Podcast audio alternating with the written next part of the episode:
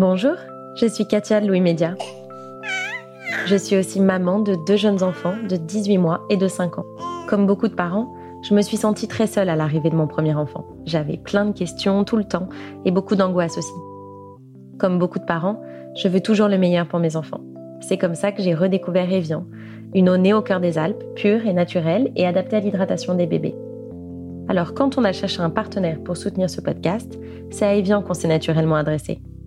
Parce qu'Evian est une marque engagée comme allié des parents depuis plus de 50 ans, un allié pour une parentalité vraie et décomplexée.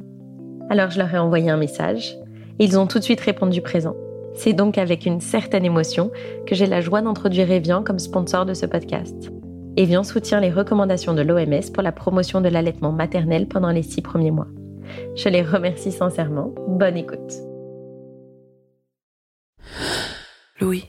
Bienvenue dans la deuxième leçon de lecture. Leçon R. Mon enfant ne sait pas lire, a du mal à lire. La lettre R. Je vous donne une astuce dans cette vidéo. La lettre R majuscule, minuscule script, minuscule cursive. La lettre R fait le son R. Aujourd'hui, Ra, apprenons re, les syllabes Ri, B plus A. Cela donne bar. Ro, Ar, Ru, Ur, Or, Beaucoup de parents m'ont contacté tout en disant que leurs enfants, ils ne sont pas à mesure de lire. un renard, Wow. une rose, En suivant mes conseils, un râteau, tu vas pouvoir apprendre à lire. des radis.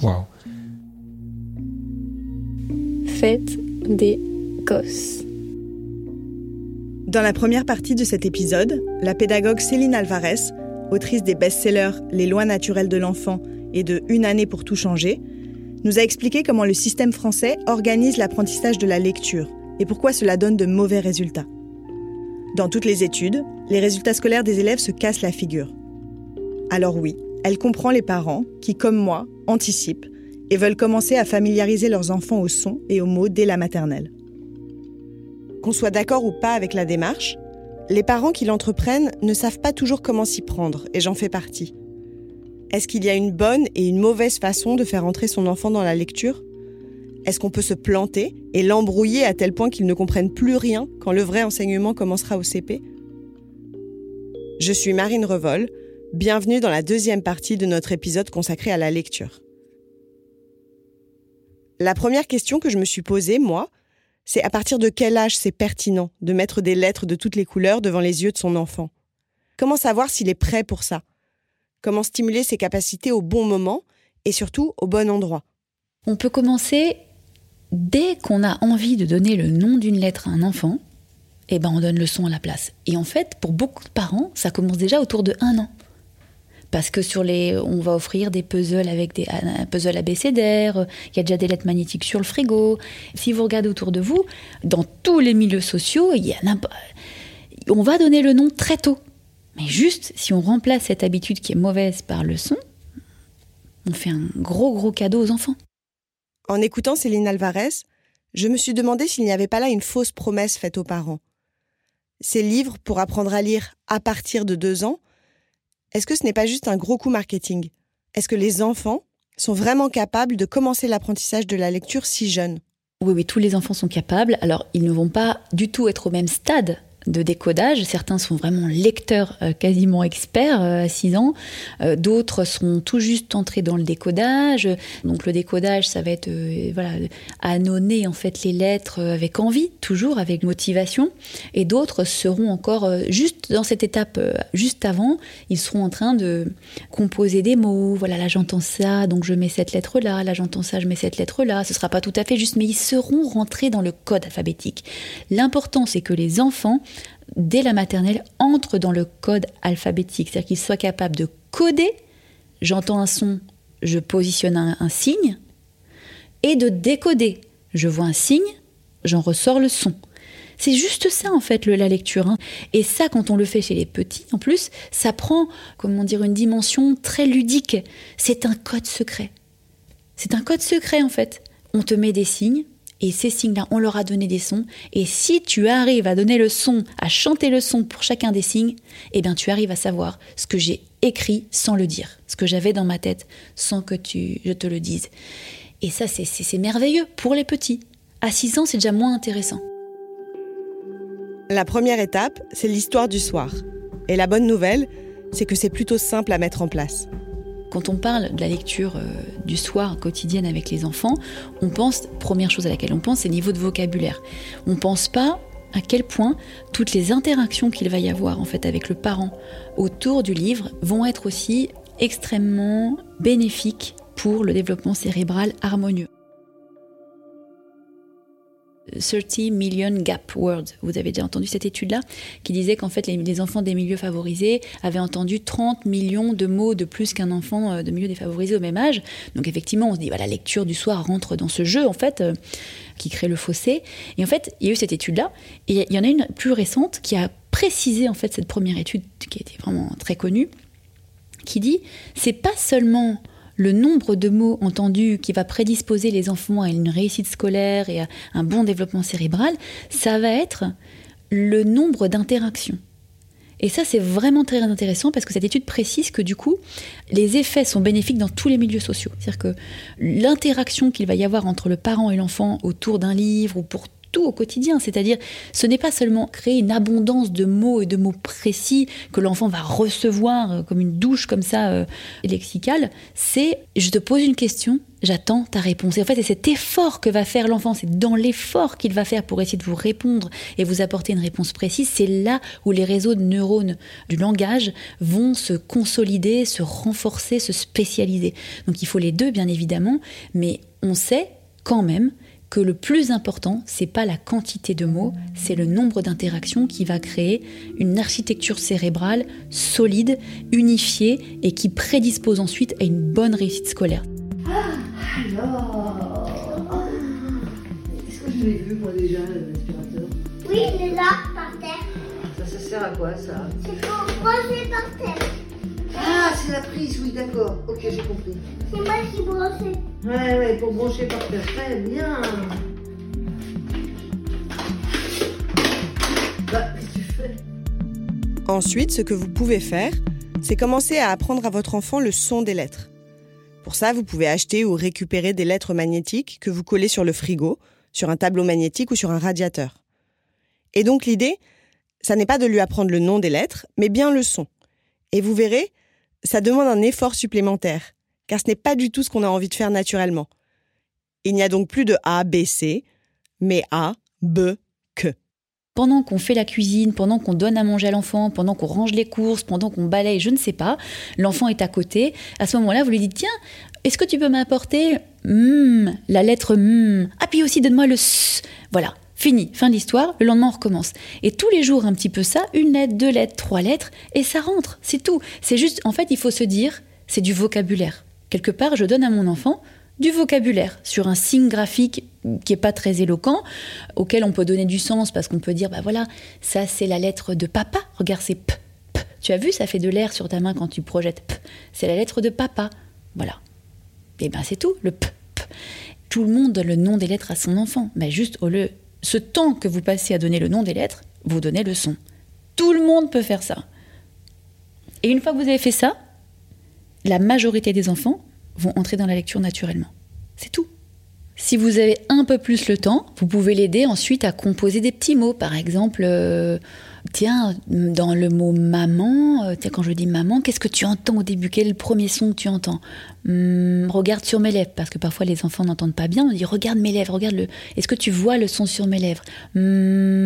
Maman, qu'est-ce que tu as vu en premier? Hum Alors va chercher le hum, on le positionne sur le frigo, paf, le hum est sur le frigo. Et après, qu'est-ce que tu entends après? Ma. Ah, tu l'as vu? Ah, est-ce que tu peux aller le chercher Tac, on, le positionne à droite du mm, et après, etc. Et le en, par exemple, dans le, coffret de lettres magnétiques que j'ai fait, il y est. J'ai mis les digrammes, donc les paires de lettres qui font un son, les plus fréquentes, parce que ça invite tout de suite les parents à donner le son. Quand il y a le ch, le en, le ou, on comprend bien qu'on est là pour donner les sons, pas pour donner les noms. C'est pour ça que je les ai placés aussi. Et puis ils sont tellement fréquents que sinon on est coincé après dans la langue française si on les a pas tout de suite. Donc euh, éventuellement faire ça. Mais même sans ça, la plupart des enfants, avec la maturation cérébrale et la régularité, eh ben les enfants vont voir des mots dans la rue euh, et vont commencer des, mots en grandes lettres, en lettres capitales, et vont essayer de les décoder. Et puis parfois, ils liront même leurs premiers mots, vous ne l'aurez même pas remarqué. tellement c'est finalement naturel, alors qu'au départ, c'était pas du tout quelque chose qui était censé être naturel. Mais c'est le fait d'avoir créé un lien très fort entre le signe et le son qui fait que dans le cerveau, il y a quelque chose qui s'est automatisé, qui s'est spécialisé et qui a bien pris sa place. Et quand ça c'est en place, la relation forte et rapide entre signe et son, eh bien les enfants lisent. C'est tout, c'est tout. Moi, la question que je me pose, c'est qu'en choisissant de lui donner le son des lettres et pas le nom, je choisis une autre méthode que ce qui sera proposé à mon fils à l'école, où il commencera donc par apprendre le nom des lettres. Et j'ai peur que ça crée une confusion chez Abel, voire un conflit de loyauté. Alors ça ne créera pas de confusion si vous, vous êtes dans l'accueil à la maison, en disant Eh oui, tu as raison, c'est vrai, c'est super que la maîtresse t'apprenne ça. Vous intégrez au lieu d'exclure. Et oui, il s'appelle B et il chante B. C'est comme la vache. Elle s'appelle vache, mais elle fait me. Voilà. Donc il y a le nom et il y a le son. On peut dire aussi, pour certains enfants, ça parle encore plus, on peut donner le ça chante. La lettre s'appelle comme ça, mais elle chante comme ça. Si tu veux lire les petits messages secrets que je vais t'écrire, eh ben, tu as besoin de connaître le chant de la lettre. Et moi, j'ai envie de t'écrire des petits mots secrets qu'on va s'amuser à cacher dans la maison, et, donc il faut que je te donne le chant. Surtout, surtout, ne pas dire Ah non, non, non, je veux pas que tu dises les noms des lettres. Ah, parce que là, ça crée même un conflit de loyauté, en fait, pour les enfants. Donc, non, non, on intègre.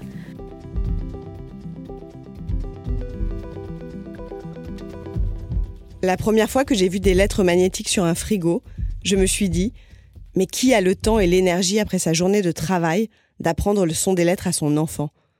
Un peu comme je me dis Mais qui arrive à faire 10 minutes d'abdominaux le matin avant son petit-déj? Tout ce que je peux vous dire, c'est que moi j'ai pris le pli, comme vous, vous faites peut-être des abdos. Et maintenant, la demande vient très souvent d'Abel. Il propose de jouer aux lettres. Je les sors du sac, je lui montre, et il me dit le son qu'elles font. Parfois, il me demande de lui montrer le M de maman. On fait ça au lieu de faire des Legos ou de la pâte à modeler. Et finalement, ça ne représente pas vraiment une charge supplémentaire, puisqu'en général, au bout de 5 minutes, il veut passer à autre chose. Et moi, j'ai fait ma part du job. Alors un petit conseil super euh, super sympa, très ludique et très efficace, vous pouvez construire avec votre enfant un petit, un petit monstre des lettres ou un petit animal qui mange les lettres. Vous prenez une boîte de mouchoirs et puis euh, la bouche, ce sera le, donc l'endroit où d'où on sort les mouchoirs, donc le petit trou. Et autour, vous peignez des yeux, des oreilles, enfin voilà, vous faites ce que vous voulez mm, avec votre, votre créativité et vos, ressources à disposition. Mais en tout cas, cette boîte de mouchoirs qui devient un animal qui adore les lettres, vous pouvez le l'aimanter, le coller sur le frigo, laisser traîner dans la cuisine. Et puis, ben, tous les jours, il faut le nourrir. Et donc, le, ce petit poisson, ce petit renard, ce que vous voulez, ce monstre, tous les jours va réclamer les lettres parce qu'il a faim. Il faut lui donner à manger tous les jours. Et c'est hyper intéressant parce que ça crée la régularité dont le cerveau a besoin pour euh, créer la relation signe-son. Donc tous les jours, on lui donne à manger. Le, petit monstre va dire euh, hum, J'ai très faim, là, je voudrais manger le Est-ce que tu peux m'apporter le Et donc là, l'enfant est trop content, surtout s'il est petit. Euh, dès deux ans, ça marche génial. Trois ans aussi, mais deux ans, c'est top. L'enfant va chercher dans la cuisine la, lettre. Si c'est pas la bonne, le, petit animal peut lui répondre non, non, non, c'est pas ça. Moi, je veux le ça, c'est le f. Et donc l'enfant va chercher encore, il va lui donner. Voilà. Vous pouvez le faire avec une seule lettre par jour juste pour amuser l'enfant. Peut-être même vous pouvez lui dire non non ça ça y est ça y est il a assez mangé on s'arrête maintenant. Vous voyez comme ça on n'est pas dans un apprentissage systématique un peu laborieux où l'enfant sent une pression on veut lui apprendre quelque chose. Euh, non c'est on doit nourrir le petit animal tous les jours une lettre parfois ça suffit allez deux et puis parfois on peut même voilà, s'amuser à stopper l'enfant. Non non ça suffit pour aujourd'hui après il va il va grossir ce sera trop non non on lui donnera demain. ouais c'est marrant il a, bien vécu euh, le vôtre. Des oreilles à moi. Ouais, ouais, il a, été, il a fait la guerre. Ça se voit. Mais c'est. Je suis Marine Revol et vous venez d'écouter Fête des Gosses. J'espère que cet épisode vous a plu et que vous reviendrez.